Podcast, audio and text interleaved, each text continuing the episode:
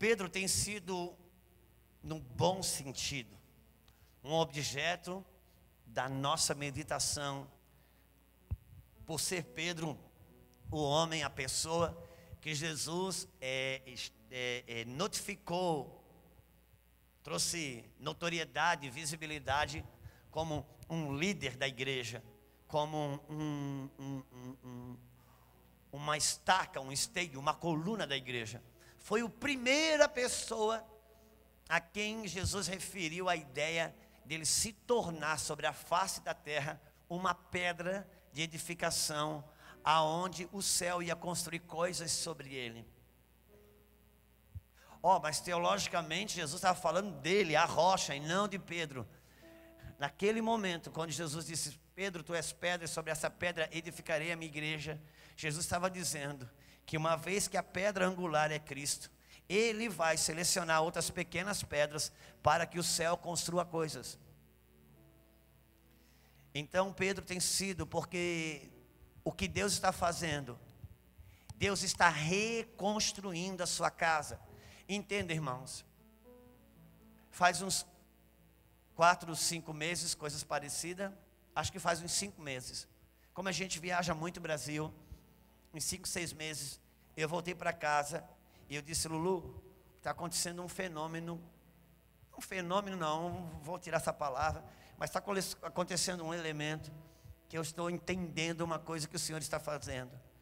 Eu comecei a passar no, por onde eu tenho pregado o Evangelho, nos púlpitos, pelo menos nos louvores, pelo menos uma das três, quatro, cinco canções que são cantadas, uma delas está falando sobre casa. E começou a borbulhar, ao mesmo tempo, canções que começaram a vir para cima a ser tocada, que fala sobre casa.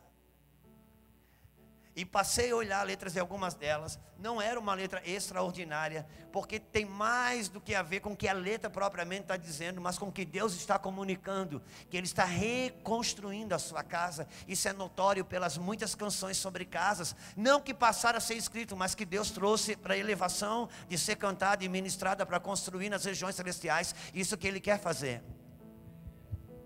E os irmãos da adoração precisam entender isso que as canções que Deus dá não é o que Ele está fazendo, mas o que Ele está comunicando sobre o que Ele quer fazer.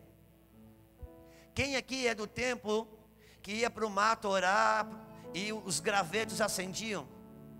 E a gente achava uau, e o, o tempo do graveto era maravilhoso. Não é o tempo, ele ainda acende. Mas o bom dos gravetos acendendo é que você podia levar um parente incrédulo junto, porque como era um fenômeno físico, não dependia de fé para ver, podia ter um incrédulo ali que via também. Eu lembro que nós íamos orar de madrugada e os gravetos tudo acendiam. Eu vinha para casa com aqueles gravetos dentro da Bíblia, chegava em casa de madrugada, acordava Lulu, nós ia para a sala, eu apagava a luz, abria a Bíblia com os gravetos dentro, tudo escuro, de repente começava a adorar e os gravetos acendiam em cima da Bíblia. E a gente sabe, uau, o que, que Deus está fazendo? Irmãos, Deus não estava fazendo nada. Deus estava comunicando o que Ele queria fazer. Por quê? Porque Jesus disse: se fizeram isso com o galho verde, que é Ele, quanto mais farão com os galhos secos, que estava falando de nós. Então aquilo ali, Ele estava anunciando o que Ele queria fazer, e não botar fogo em graveto feito de madeira, mas em nós nos incendiar não tinha a ver com o que ele estava fazendo, mas com o que ele queria, anunci, estava anunciando sobre o que ele iria fazer. Então, quando uma canção explode, não é o que Deus está fazendo, é o que Ele está comunicando que quer fazer. Por isso que as canções são elevadas, que é Deus enchendo os céus para que isso aconteça. Porque que é a mesma coisa que o diabo faz quando ele abre portais por meio de músicas para fazer o que ele quer fazer. Porque adorações e canções estabelecem movimentos no reino do Espírito. Assim como danças também é, é, estabelece movimentos no reino do Espírito. Não esqueça que foi por meio de uma dança que a voz profética de João Batista foi arrancada. Porque são movimentos que estabelecem uma voz, um, um, um, uma comunicação, constrói coisas nas regiões celestiais, porque a movimentação profética vem na frente para que o apostólico possa se estabelecer. E Pedro, ele é um alguém que a gente tem estudado exatamente porque Jesus tem estabeleceu ele, diz, cara, você é uma pequena parte de mim, eu sou uma rocha, você passa a ser uma pedra, você vai ser base de construção para mim também. E no capítulo 5 vai falar da pesca. Nós já lemos, não vou ler agora não, já acabamos de ler. Quem prestou atenção, irmão? Tá bom, vou pregar para esses quatro que prestaram atenção e o restante vai aprendendo na hora. Ah, estou brincando, pelo amor de Deus, não se ofenda, vamos ser amigos, a gente tem pouco tempo. Mas a verdade é que o encontro, quando Jesus chama Pedro, a Bíblia diz que Jesus chega em Pedro, tinha dois barcos na praia, é certamente, irmãos, tinha mais barco, mas a Bíblia fala que aqueles dois barcos eram, eram, eu sei porque eu sou da, do segundo porto pesqueiro de Itajaí, é a minha cidade. Itajaí, de, do Brasil é a minha cidade. Itajaí é o segundo porto pesqueiro do Brasil. E quando fala de dois barcos, fala de uma pesca de parelha. Pesca de parelha é quando um, a rede fica toda num barco. E quando eles entendem eh, que o proeiro percebe o cardume, então ele dá a ponta para outro barco, e outro barco vai cercando, eles vão dando rede, rede, rede, rede, cercam, cercam, até que os dois barcos se encontram. E eles cercam o cardume e puxam. E a Bíblia diz que Jesus encontrou dois, dois barcos. Ele foi num barco aonde os pescadores estavam lavando as redes. Agora importa pensar que eles estavam lavando as redes. Só que a Bíblia diz que ele, Pedro, pescou uma noite toda e não pegou nada. Agora importa pensar na Bíblia, o que é pescar uma noite toda e não pegar nada? Pescar uma noite toda na Bíblia, irmãos, é mais do que 12 horas sem sol. É mais do que você começar a pescar às 7, 8 horas da noite e acabar às 6 horas da manhã. Uma noite toda na Bíblia fala de um período negro, de um período onde as coisas não dão certo, de um período onde você não vê a luz do fundo do túnel, no período onde você não vê solução, no período que onde que você acha que vem os recursos, não vem, as coisas não dão certo. Quando a Bíblia diz que o choro dura uma noite, a alegria vem pelo amanhecer, não fala de uma noite de choro, mas de um período onde você não vê luz, solução, porta aberta. Porque a Bíblia é um livro espiritual para pessoas espirituais. Então, pescar uma noite toda e não pegar nada, fala de você trabalhar em algo e não ter retorno naquilo. Você investir em algo e não ter retorno, não ver solução nas coisas. Só que a Bíblia diz que ele estava lavando as redes e Jesus, entre tantos barcos e pescadores, ele foi nu, cujo pescador estava lavando a rede. Por quê? Porque você pescar, irmãos, você lavar a rede, depois de uma pesca abundante, frondosa, é benção, é labassúria, é cantaraia. Agora você pescar uma noite toda e não pegar nada, e tem que lá, continuar lavando a rede.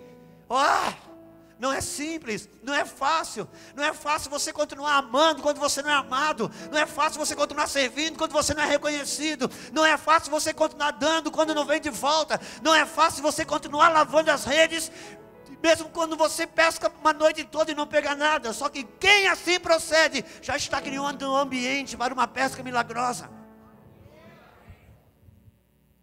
Então Jesus chama Pedro e diz: Cara, põe teu barco aí agora, que o negócio vai ser forte. Só que pega o teu barco primeiro. Pedro, presta o teu barco, vamos pro, põe na água. Para quê, cara? É o que eu quero fazer um culto aqui. E, na, se eu ficar na terra fica complicado. Eu, eu fico dentro do barco, na água, as pessoas dão espaço para me pregar e eu aproveito o vento do mar, que deve ser um terral. Então, e, e a voz ajuda, a acústica. Então vamos lá. E você imagina um culto, Jesus pregando. O que, que você acha que aconteceu com quem era cego? O que, que você acha que aconteceu com quem era surdo? Que, que você acha que aconteceu com quem era endemoniado? O que, que você acha que aconteceu com quem tinha uma causa na justiça, irmãos? Todo mundo foi abençoado ali. Só que quando Jesus acaba de pregar e todo mundo abençoado, todo mundo vai para casa abastado, tem uma pessoa, mano, que estava péssima, que não mudou nada o estado dela, e quem era? Pedro. Pedro estava ruim, não, Pedro estava péssimo. Ruim ele estava antes de pescando uma noite toda não pegar nada. Isso ia ficar ruim. Agora ele estava péssimo. Por quê? Porque agora, além de não pegar nada, ele vê Jesus usar o barco dele para abençoar os outros e ele mesmo, o problema dele não é resolvido. Alô? Você já emprestou o seu barco para ver Jesus abençoar os outros em coisas que você mesmo, o seu problema não é resolvido? Oi? Que bom que você está entendendo isso, porque para você entender quem Deus estabelece como uma base de edificação, vai ter que experimentar coisas que outros não experimentam, vai ter que passar por testes que outros não passam. Às vezes o cara está com. Irmãos, eu não estou falando de uma vida incoerente. Eu estou falando que um libertador, um homem que Deus escolhe, uma mulher que Deus escolhe para edificar coisas do céu sobre ele na terra vai ter que lidar com coisas que não são simples de entender, vai ter que lidar com coisas que vê você na sua vida, está no estreito, mas Deus ainda te usa para abençoar aquele que está com o mesmo problema, e o problema do outro que você aconselha e ora é resolvido e o seu continua. Eu não estou falando de pecado, eu estou falando de problema. Às vezes você está estreito na tua conta financeira, e vem alguém sentar na tua frente para falar do problema dela, você dá um conselho, dá certo no outro dia, a conta dela está resolvida, a tua continua negativa. Oh, cara, eu sei que é. Eu sei que é. É como Felipe. Deus manda Felipe. Felipe traslada Felipe, Felipe. Encosta ali naquela carruagem da rainha. Irmão, carruagem da rainha. Era uma carruagem uma rainha. Você acha que era o quê? Um Fusca? Desculpe, irmão, se você tem Fusca. É isso que a carruagem te espera. Bom, quem não teve um Fusca? Então tá bom. Era a carruagem de uma rainha. Lá vinha a carruagem. Irmão, aquela coisa. De, eu imagino dentro, aquelas poltronas tudo vermelha, aveludado. Aquelas. Quem já viu, já sabe, quem já vê no, nos filmes. O cara foi, o cara foi, o, o, o, tinha um eunuco da rainha ali dentro que foi adorar em Jerusalém. E quando voltou, voltou lendo a Bíblia. E de repente, diz Jesus para Felipe: Felipe, encosta ali do lado dessa carruagem. E lá vai o Felipe no lado da carruagem. Digo, Deus, eu era para estar tá ali, esse cara era para estar tá aqui, meu Deus, porque eu te sirvo. Eu vou fazer prova contigo, Deus. E Deus disse ao Felipe: Deixa eu dizer uma coisa para você. Sabia que ele foi adorar em Jerusalém e está voltando sem entender o que adorou? Sabia que você sabe entende quem você adora? Ele está lendo a Bíblia e não entende, você tem a revelação. Explica para ele sobre o que ele está lendo, meu filho. Porque ele anda numa carruagem, mas não tem revelação. Você está aí suando, mas a revelação está com você. Quero ter a carruagem a revelação, mas se puder só um, só um, eu fico com a revelação, porque eu não quero estar sentado numa poltrona, lendo a Bíblia sem entender o que eu estou lendo. Por isso que Jesus foi atrás daquele homem, porque o Senhor tem mais interesse em você entender o que está adorando do que propriamente está adorando. E o trabalho nesses dias, nesse tempo, é a gente, irmãos, exatamente recuperar o senso de quem nós estamos adorando. Por quê? Ouça, tem uma fatia da sociedade brasileira hoje, todo domingo, enche os templos evangélicos, sob a perspectiva que estão indo adorar o Deus verdadeiro. Entre outras fatias da sociedade brasileira, tem uma outra, que enche os centros de macumba, candomblé, umbanda, que na ideia desses que estão indo adorar o Deus vivo, verdadeiro, esses de cá estão indo adorar o diabo. A questão é que chega na segunda-feira da manhã, no outro dia, na segunda-feira de manhã, 70, 80% desses que no domingo à noite foram adorar o Deus verdadeiro estão nas, com as mesmas angústias, com as mesmas alegrias daqueles que foram supostamente adorar o Deus contrário. Eu pergunto: que estão adorando no domingo à noite? O que, que estão adorando no domingo à noite? Porque na segunda-feira, irmãos, quem adorou o Deus verdadeiro no domingo à noite, Na segunda-feira, seus clamores, suas angústias, seus choros e suas alegrias estão ligados aos valores eternos. Porque quem foi buscar o outro lado foi para buscar para a sua vida, nesse tempo, nesse, nesse, nesse corpo, nessa vida. E sabe o que Paulo escreve em 1 Coríntios? Se esperamos em Cristo somente para essa vida, somos os homens os mais infelizes. Ou seja, o crente que busca Cristo só para essa vida é mais infeliz do que visita, de quem visita o outro lado.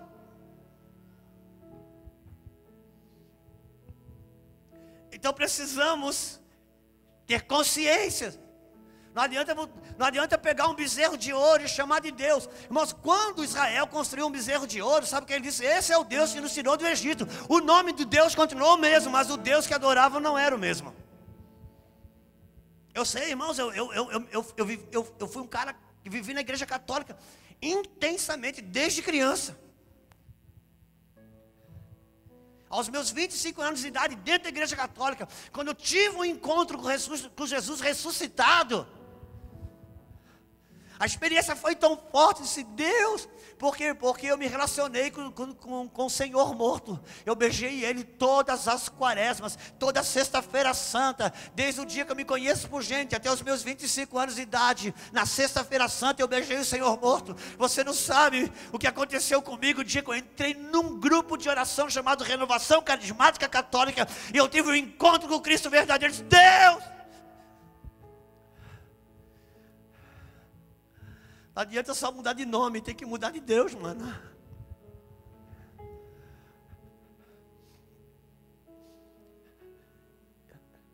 E Jesus vai em Pedro e diz: Pedro, é você, cara. E quando Deus olha para Jesus, Jesus olha para Pedro, quando acabou tudo, Pedro desconsolado. Jesus disse: Pedro, vem cá, mano. Deixa eu te dizer uma coisa. Pega a sua rede e lança ao mar. Aí Pedro disse para Jesus: Jesus, deixa eu falar uma coisa para o senhor, mas não se ofenda. Eu sei que para libertar demônio o senhor é bom, curar enfermo o senhor é bom, multiplicar pão, já veio falar que o senhor multiplica também. Agora deixa eu falar uma coisa para o senhor, não se ofenda, mas de pesca quem entende sou eu. E eu já pesquei uma noite toda, irmão. Você já percebeu, irmão, que a gente tem fé em Cristo Jesus para resolver o problema de todo mundo, mas quando chega no nosso, a gente quer explicar para Deus que não dá. Lembra que nós falamos ontem aqui? Os discípulos de Emaús tentando explicar para Jesus que ele estava morto, e Jesus tentando convencer eles, convencer eles que ele estava vivo. E disse: Pedro, o que, que você quer, meu filho? Você não quer uma pesca? Se é o que eu queria, por isso que eu fiquei a noite toda, não peguei nada. Que tipo de pesca você quer? Eu digo, olha, para mim um lambari já dava, mas agora que eu vi o senhor fazer usando o meu barco, agora dá licença. Eu quero uma pesca num padrão. Mas qual? Oh, uma sim. Eu digo, tá bom, não tem problema. Então faz o seguinte: põe teu barco lá no fundo fico imaginando Pedro dizendo assim: Senhor, se, é se vai fazer milagre, que diferença vai no fundo ou no raso? Não, meu filho, aqui no raso, para mim usar o teu barco para abençoar os outros, você pode andar no raso, mas o que eu quero fazer na tua vida, sai do raso, vem para o fundo. Vem para o fundo. Porque aqui, aqui, quando eu mostrei que eu podia te usar, foi para entrar no teu barco. No fundo, quando põe teu barco, entenda uma coisa, irmão. Jesus entrou no barco de Pedro para entrar no Pedro do barco.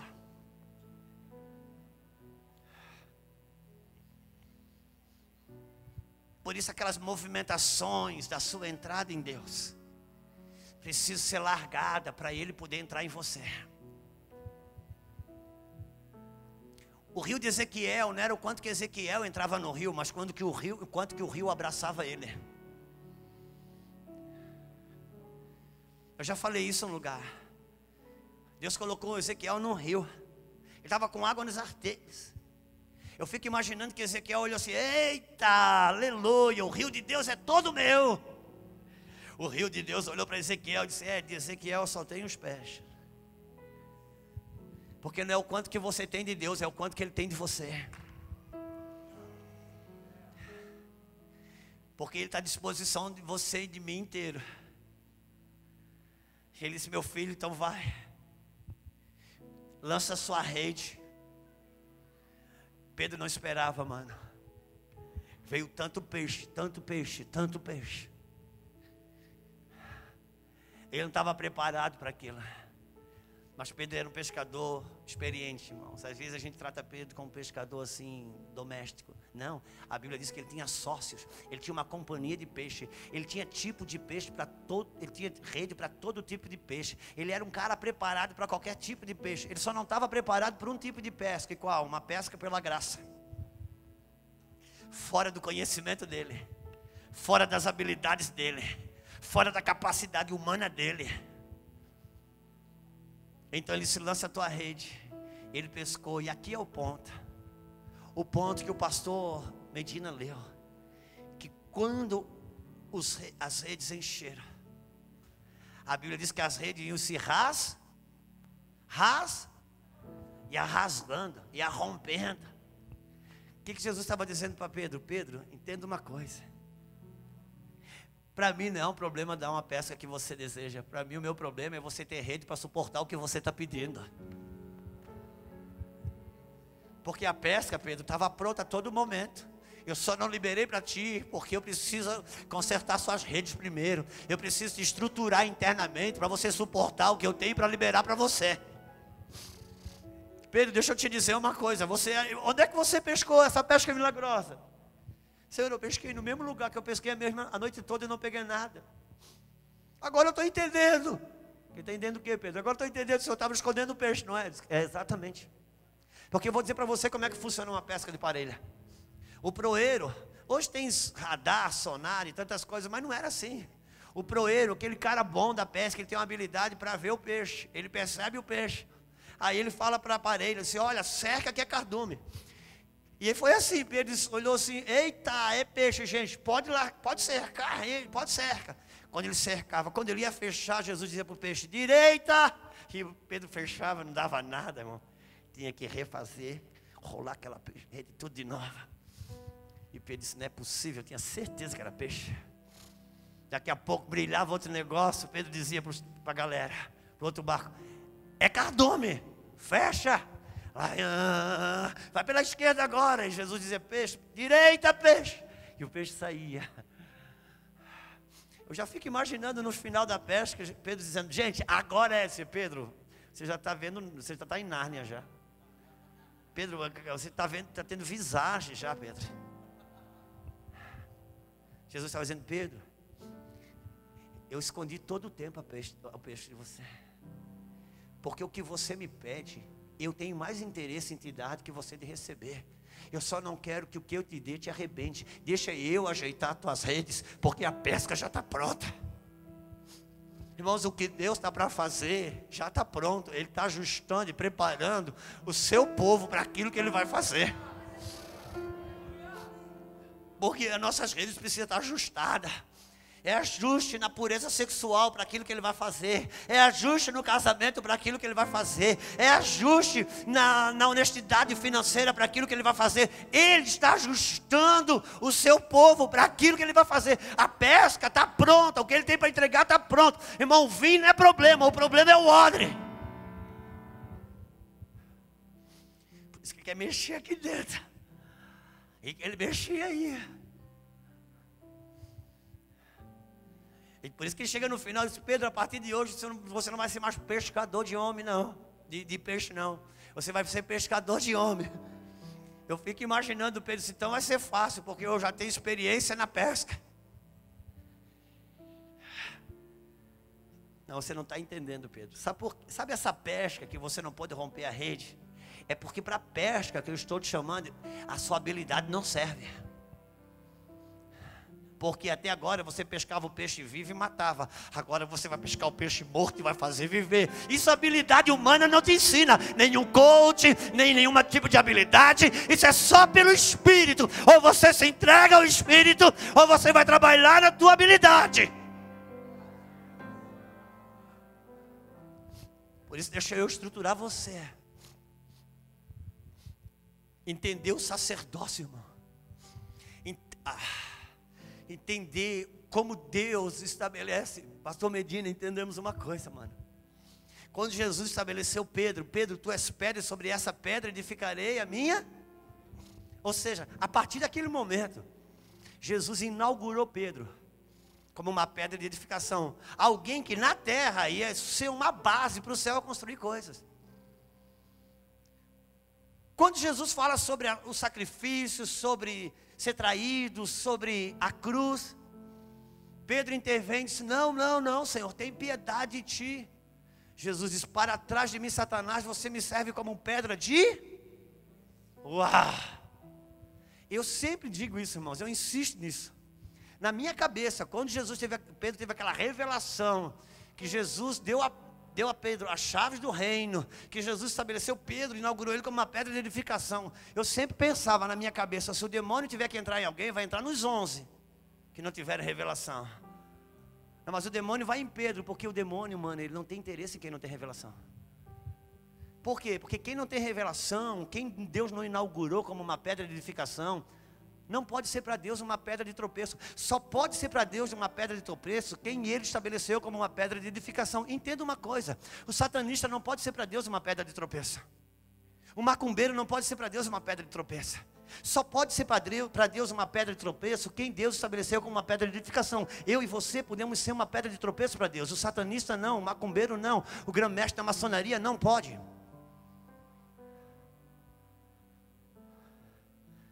Por quê, mano? Porque Deus não deu para ele sacerdócia. Só pode ser pedra de tropeço para Deus quem Deus estabeleceu como uma pedra de edificação.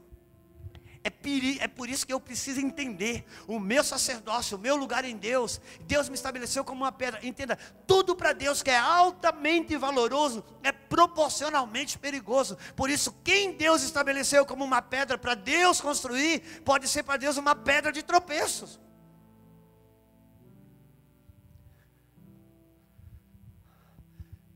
Entender a minha realidade, compreender o meu sacerdócio. Irmãos, Ouça-me. Você é para Deus. A esperança e a glória. Glória é porque Cristo e vós, esperança. Só que tudo que é altamente valoroso é proporcionalmente perigoso. O que Deus estabeleceu para construir é o que pode destruir. Porque para o reino do Espírito, tudo que é altamente valoroso é proporcionalmente perigoso. Porque, irmãos, que a mesa da ceia Paulo diz: Olha, gente, se vocês não discernir a ceia, ela pode matar. Tem gente que está doente na igreja porque não discerniu a ceia. Paulo escreveu: teve gente que já morreu por conta disso. Aí sabe o que a gente fez, irmãos? A gente, de se juntar para discernir a ceia, não. A gente passou a se separar da ceia, porque a ceia pode matar. Pelo amor de Deus, irmão, deixa eu te pedir uma coisa: não transforme aquele que se titulou o pão da vida como o pão da morte. Porque porque se a, a ceia comida errada pode matar, pode destruir, o que pode acontecer se a igreja se entender a ceia, discernir a ceia, o que Deus não pode fazer? Ele pode curar, libertar câncer, o que você achar, porque ele é o pão da vida, não é o pão da morte. Se o sangue de galinha pode pode destruir um casamento, pode quebrar uma empresa, o que o sangue do cordeiro não poderá fazer. Porque tudo que é altamente valoroso é proporcionalmente perigoso. Então, quando Paulo estabelece o valor da ceia, não é para a gente ficar com medo de correr dela, não, mas para entender corretamente, para curar a terra. A gente concorda fácil na nossa teologia que tudo caiu em Adão. Por que, que a gente não reúne para concordar que tudo foi levantado em Cristo? Mas entenda, tudo que é altamente valoroso é proporcionalmente perigoso. Quando você era ímpio, saía um demônio, entrava um, agora você está salvo. Se sai um, você não, não tampa, volta sete. Porque tudo que é altamente valoroso para Deus é proporcionalmente perigoso. Quando o diabo entrou na serpente, qual foi a pessoa que Satanás usou para derrubar o homem? Oh, esses homens agora já sabem quem é, fica com medo de falar. Por favor, meu irmão. Tem medo não, não estou falando da sua esposa não, nós estamos falando da esposa de outro cara, amém? Quem foi a pessoa que o diabo usou para derrubar o homem, irmãos? A sua esposa. A esposa daquele homem, o diabo usou para derrubar ele. Por quê? Quem foi que Deus estabeleceu para ajudar aquele homem?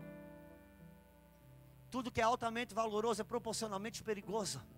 Só tem o poder de destruir com força aquele que Deus estabeleceu para te ajudar com força.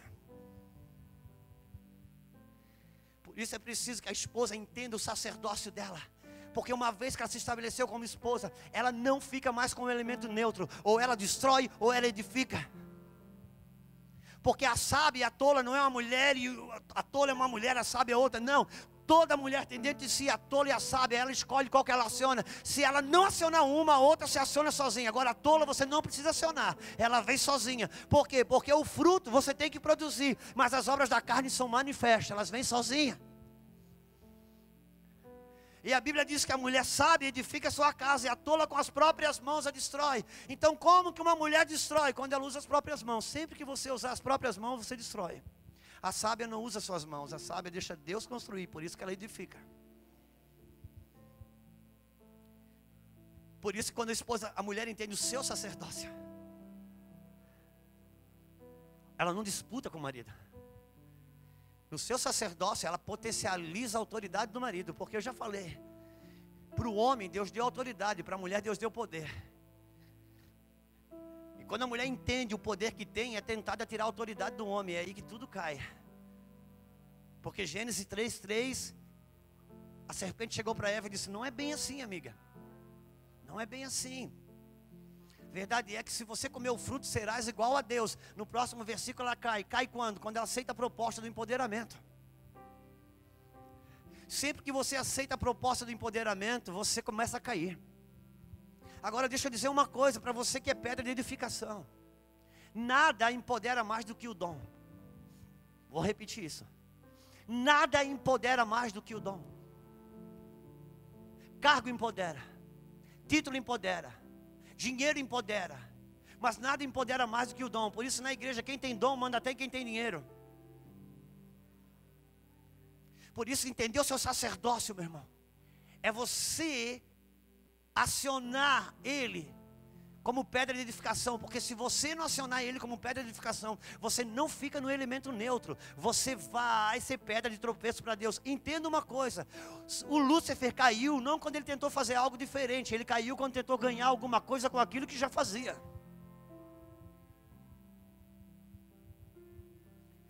Entendeu? Meu sacerdócio é ponto vital para mim ser para Deus na terra uma pedra de edificação. Quando Deus se estabelece como uma pedra de edificação, você não é mais um elemento neutro. É por isso que eu digo uma pedra de edificação, um homem, uma mulher de Deus, irmãos, quantos macumbeiros já fizeram alguém na igreja cair? Quantos? Que você sabe? Quantos pastores já fizeram muita gente na igreja cair?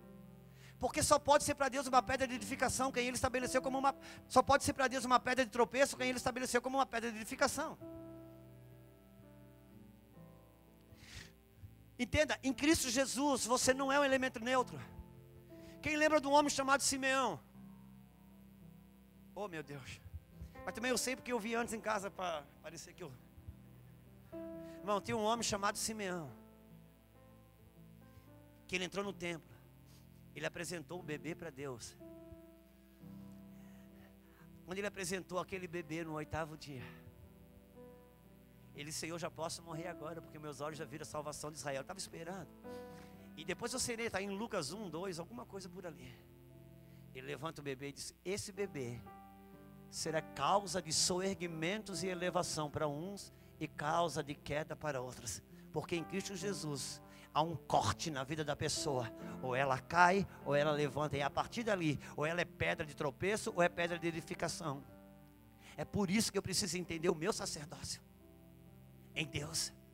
Não é o quanto que eu faço, não é o quanto que eu, que eu, que eu faço para Deus, não é o meu, é o, é o quanto que eu estou operando, executando a minha vida no meu sacerdócio, para ser para Deus uma pedra de edificação.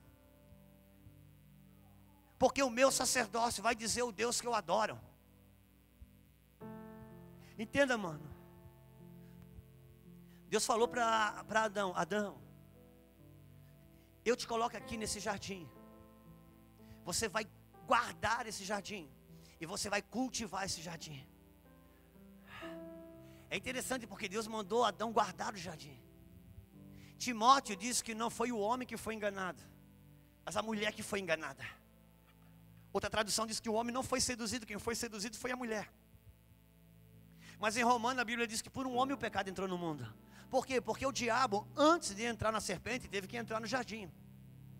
E Deus falou para Adão: guarda esse jardim. O que, que, é o que, que é ser sacerdócio? É ocupar o território que Deus te deu e proteger o território que Deus te deu. Agora, proteger o território que Deus te deu não é brigar com outro irmão que quer fazer, que quer, que quer cantar no seu lugar ou pregar no seu lugar, não, irmão. É no reino do Espírito você proteger, porque quando Adão pecou, Adão perdeu o território que Deus deu para ele. Ele se você vai guardar e você vai cultivar. Uau! Cultivar. Quero o serviço dele. Quero o sacerdócio dele. Adão, irmãos, meu pastor, o apóstolo Luiz Hermínio, disse que ele era um jardineiro. Porque ele, ele mexia na terra, ele cultivava a terra. E o meu pastor disse que é por isso que quando Jesus ressuscitou, as mulheres confundiram ele com, como um, jardineiro. Por quê? Porque ele estava restaurando todas as coisas. Só que um dia, no cultivo de Adão, deu um problema. Adão pecou, Adão caiu, Adão não se encontrou com Deus. Lembra que ele faltou o lugar do encontro? Porque foi se encontrar com outro Deus que se propôs ser Deus. E agora, ele teve problema no cultivo.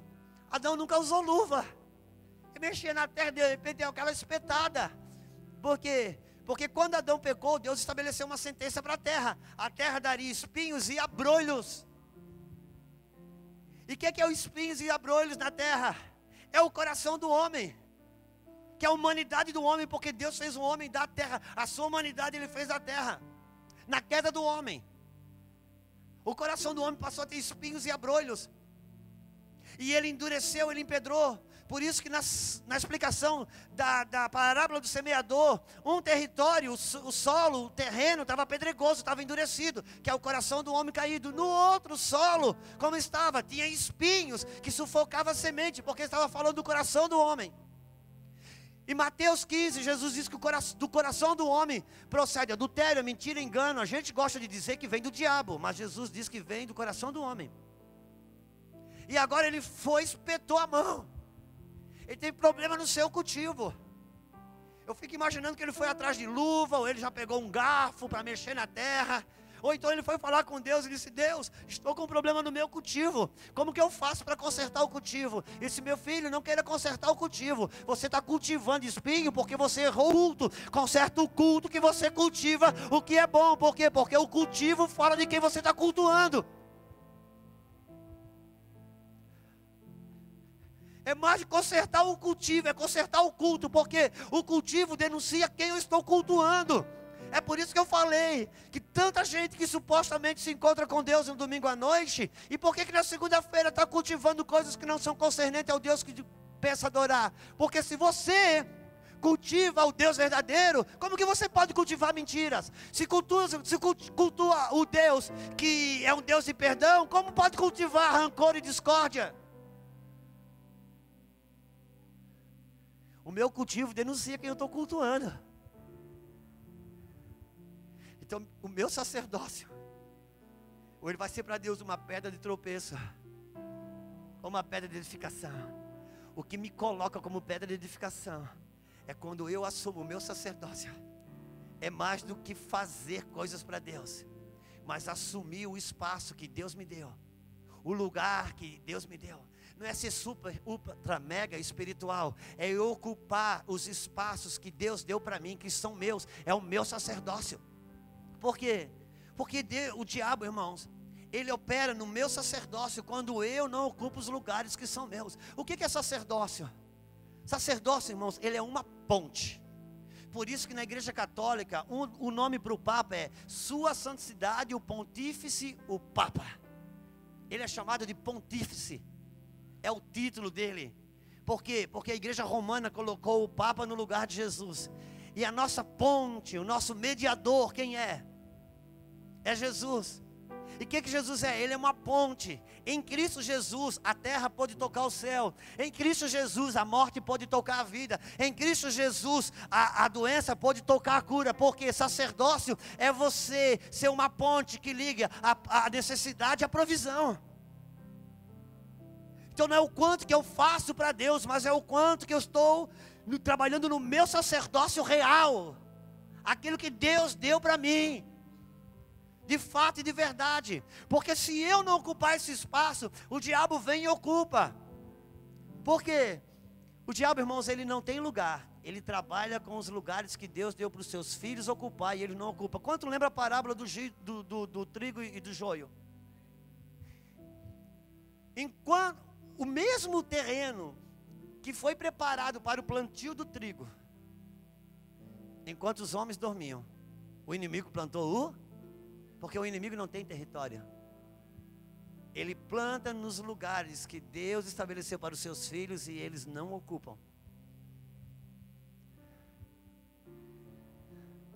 Então não é o quanto que um homem faz, é o quanto que ele culpa de sacerdócio. Não é o quanto que uma mulher é super e poderosa, é o quanto que ela ocupa o seu sacerdócio. Na Bíblia Sagrada, no reino de Deus, irmãos, uma mulher, ela não edifica uma carreira, nem um ministério, ela edifica um lar é o seu sacerdócio. É o seu sacerdócio. Tá, mas então eu trabalho fora, será que eu estou em pecado? Irmãos, olha para a mulher de Provérbio 31. E você vai ver que ela não era uma mulher com a barriga encostada num fogão. Mas ela levantava de madrugada e ordenava toda a sua casa. Se a sua casa está ordenada, se o seu sacerdócio está sendo cumprido, se não é a tua, se não é a avó que educa o teu filho, se é você que educa o seu filho, se não tem outro ocupando o teu lugar, porque irmão, se você não cumpre o seu sacerdócio, não importa quão maravilhosa seja a pessoa que está fazendo, você dá lugar. Que, que é o diabo? O diabo é um anjo fora do lugar. E que quando esse anjo fora do lugar, o que, que ele fez com a mulher? Tirou ela fora do seu lugar. E o que, que a mulher fez com o homem? Tirou o homem do seu lugar. Porque, irmãos, tudo fora do seu lugar vira demônio, ainda que seja anjo. Ocupar o seu lugar é você estar no seu sacerdócio. Não é o quanto que você faz que impressiona, mas o quanto do seu sacerdócio, o lugar que Deus te deu está sendo ocupado para ser para Deus uma pedra de edificação e não de tropeço. Pelo amor de Deus, fala qualquer coisa aí, gente. Oh, tá bom, eu vou contar que foi verdadeiro. Mas é uma realidade, irmãos, nós voltamos para o fundamento da palavra. O meu sacerdócio. Eu ocupar o espaço que Deus me deu, que é meu.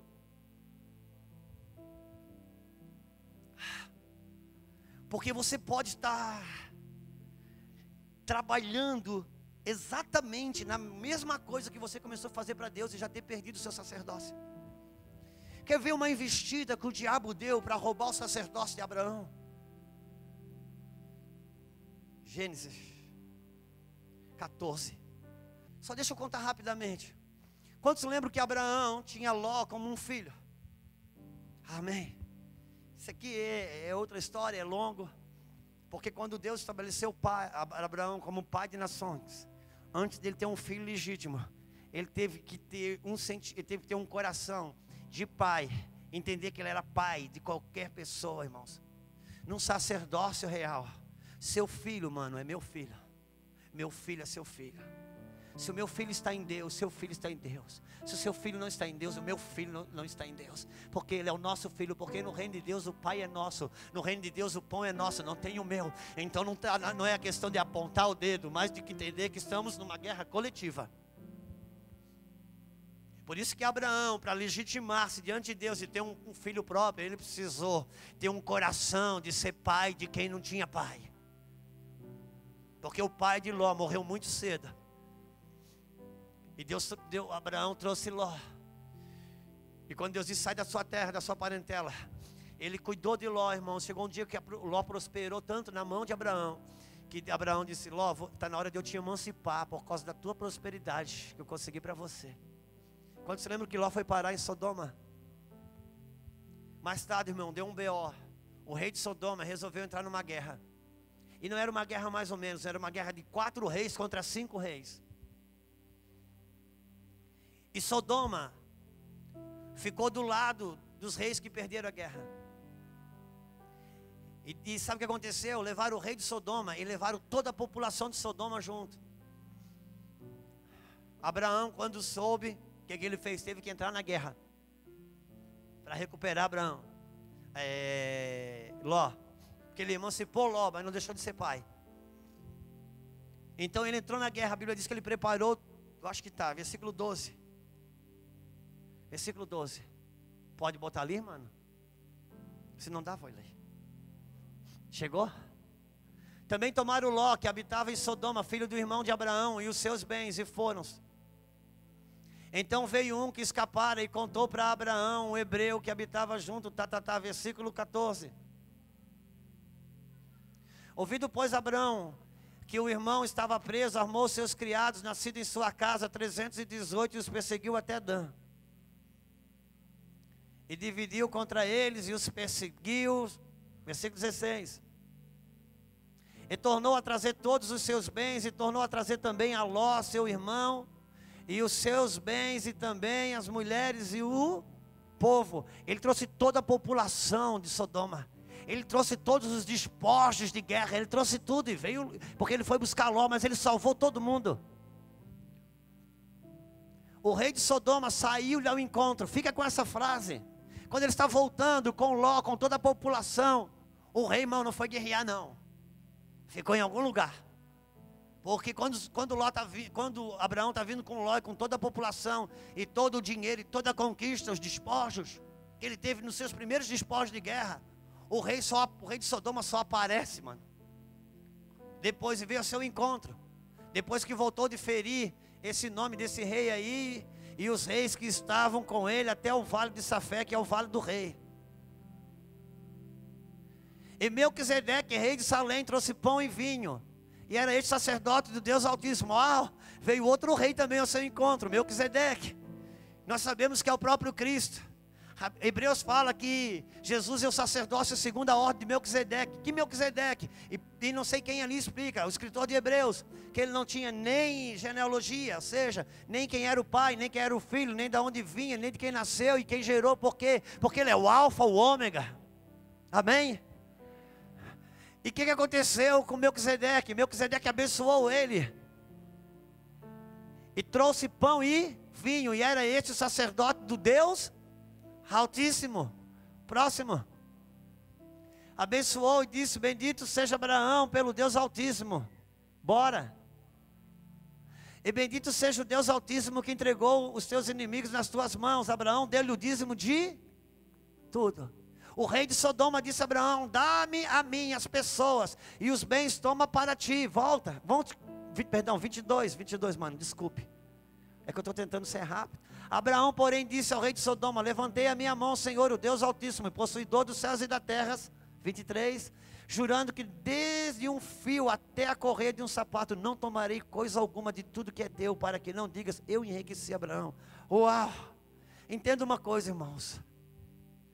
A primeira vez que a palavra dízimo entra na Bíblia está aqui.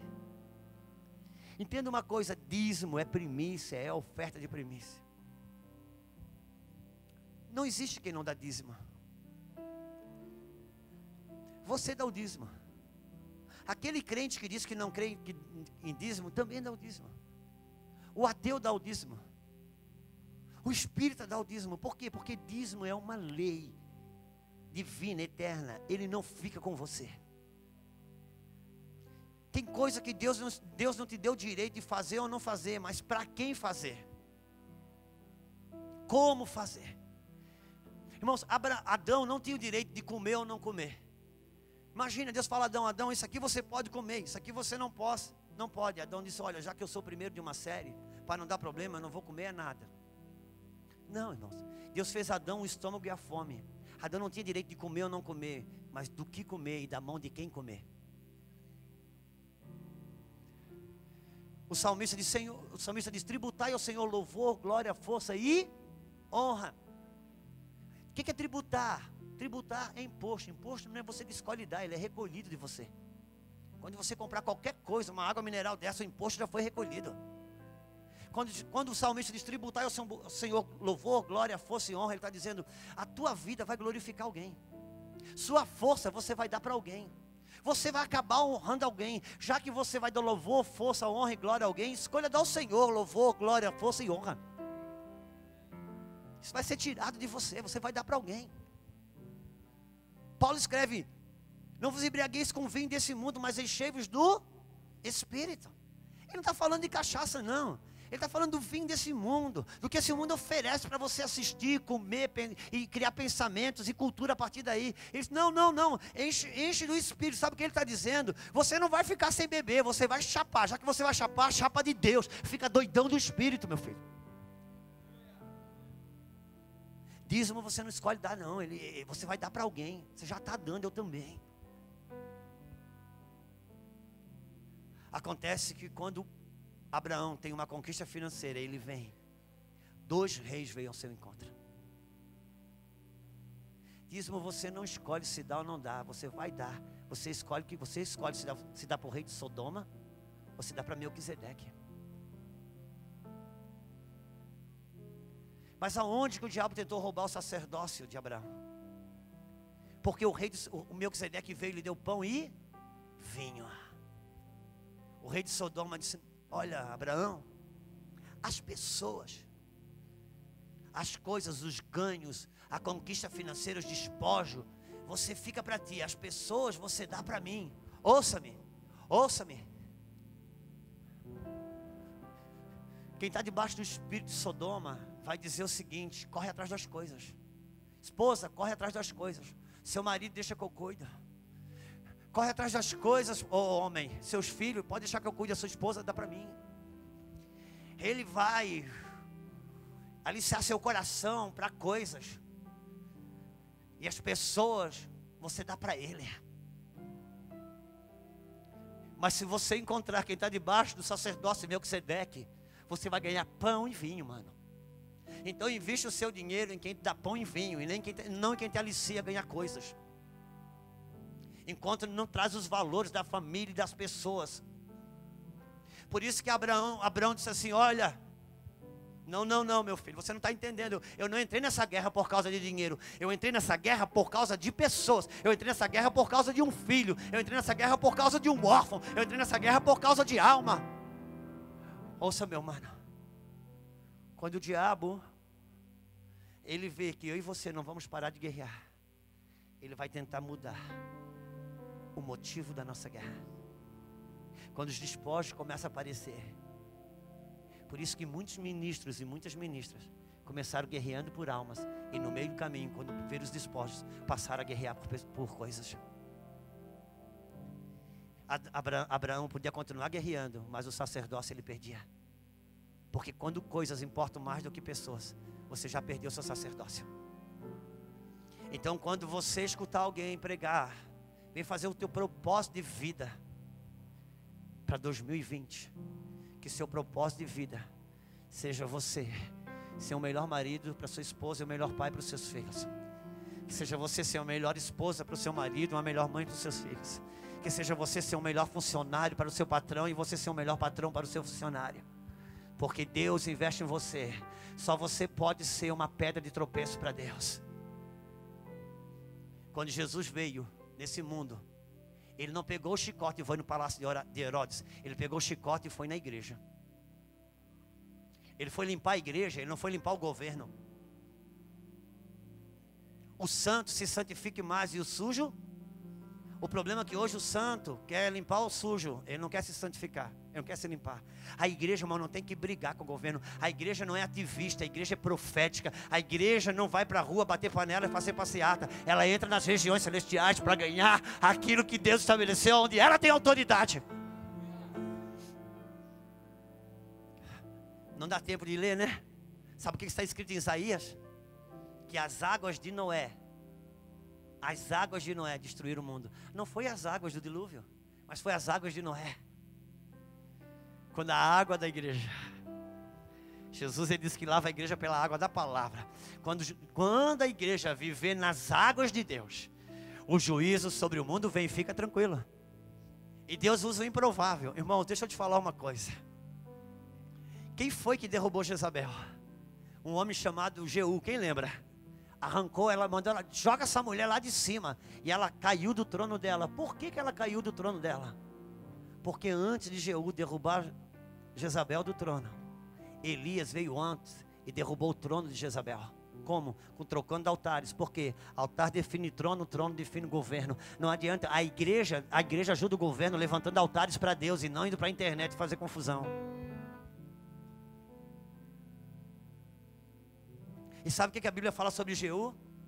Fala que ele guiava como um louco.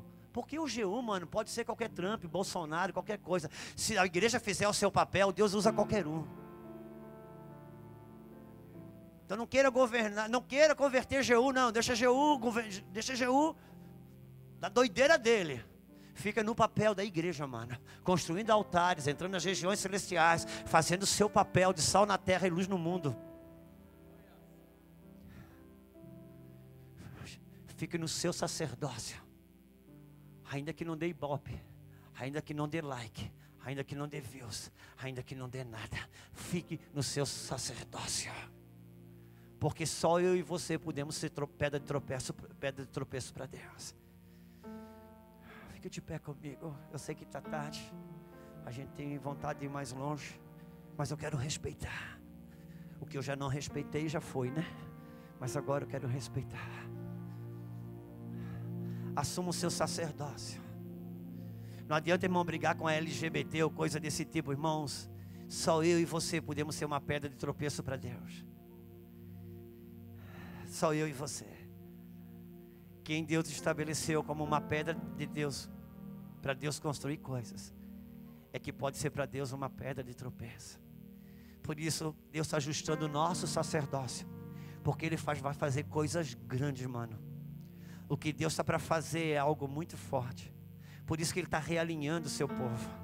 Eu tenho dito isso, eu, eu não, faz, não faz mal se eu me torno repetitiva.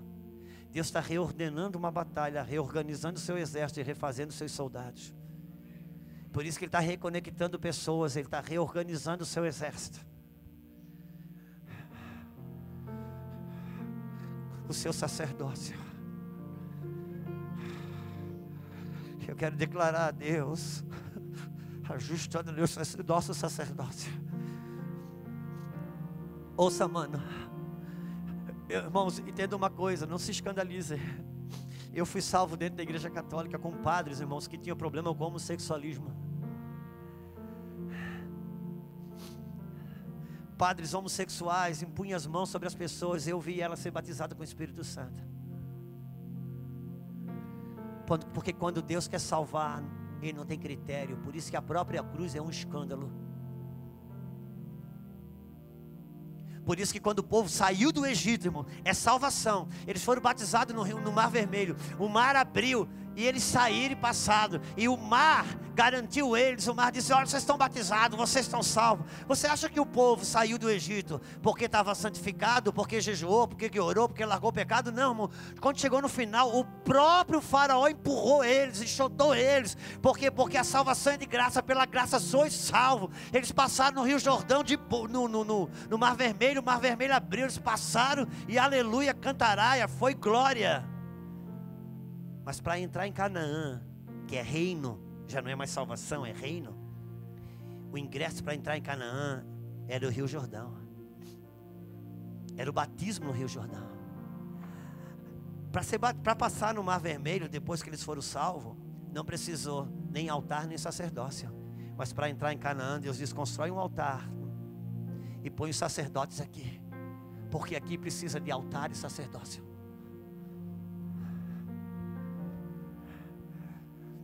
Para salvar, meu irmão, Deus usa de qualquer jeito, porque para a lei do resgate não tem critério. Por isso, que a, por isso que a cruz é um escândalo. Porque é o santo morrendo no lugar do pecador. Mas para se estabelecer em Canaã, precisa do sacerdócio. O homem que Deus usou, irmãos, para tirar o povo do Egito, ele não tinha senso de família. Moisés não tinha senso de família, quer usar, usar aqui as palavras do meu pastor. Moisés não tinha senso de família. Moisés não tinha senso de paternidade. Moisés foi criado por três mulheres: sua mãe, sua irmã e a filha de Faraó. Por isso que quando ele saiu, ele não circuncidou seu filho. A esposa dele é que foi circuncidar o filho. Ele não tinha senso. E quando foi para entrar em Canaã, o povo não podia entrar porque porque os pais não circuncidaram seu filho no caminho, está escrito. Porque Moisés não tinha senso de paternidade, não tinha senso de família. Agora o homem que Deus escolhe para entrar em Canaã, qual é a marca dele? Quanto a vocês eu não sei. Mas quanto a mim, eu e minha casa serviremos ao Senhor, porque reino começa com família. Num plano de salvação, mas você pode ser usado de qualquer jeito, pode estar em adultério, pode estar cheirando cocaína e Deus está fazendo, usando você para curar e coisas do tipo. Mas para construir um reino de sacerdócio precisa vir. As famílias precisam ser restabelecidas.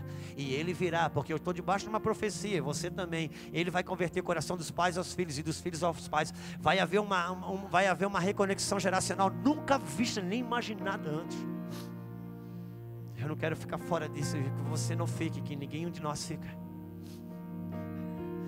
O nosso, nosso adorador aqui, ele, ele, irmãos, você ressaltou muito bem, Theo querido ressaltou muito bem aqui que nos últimos dias o amor de muitos esfriará. E tem uma única notícia boa no meio disso: é que tem um amor de poucos que não vão esfriar. E quem, quem quer ser esse poucos aqui, mano? Só tem um jeito de você fazer parte dos poucos, é fazendo o que poucos fazem.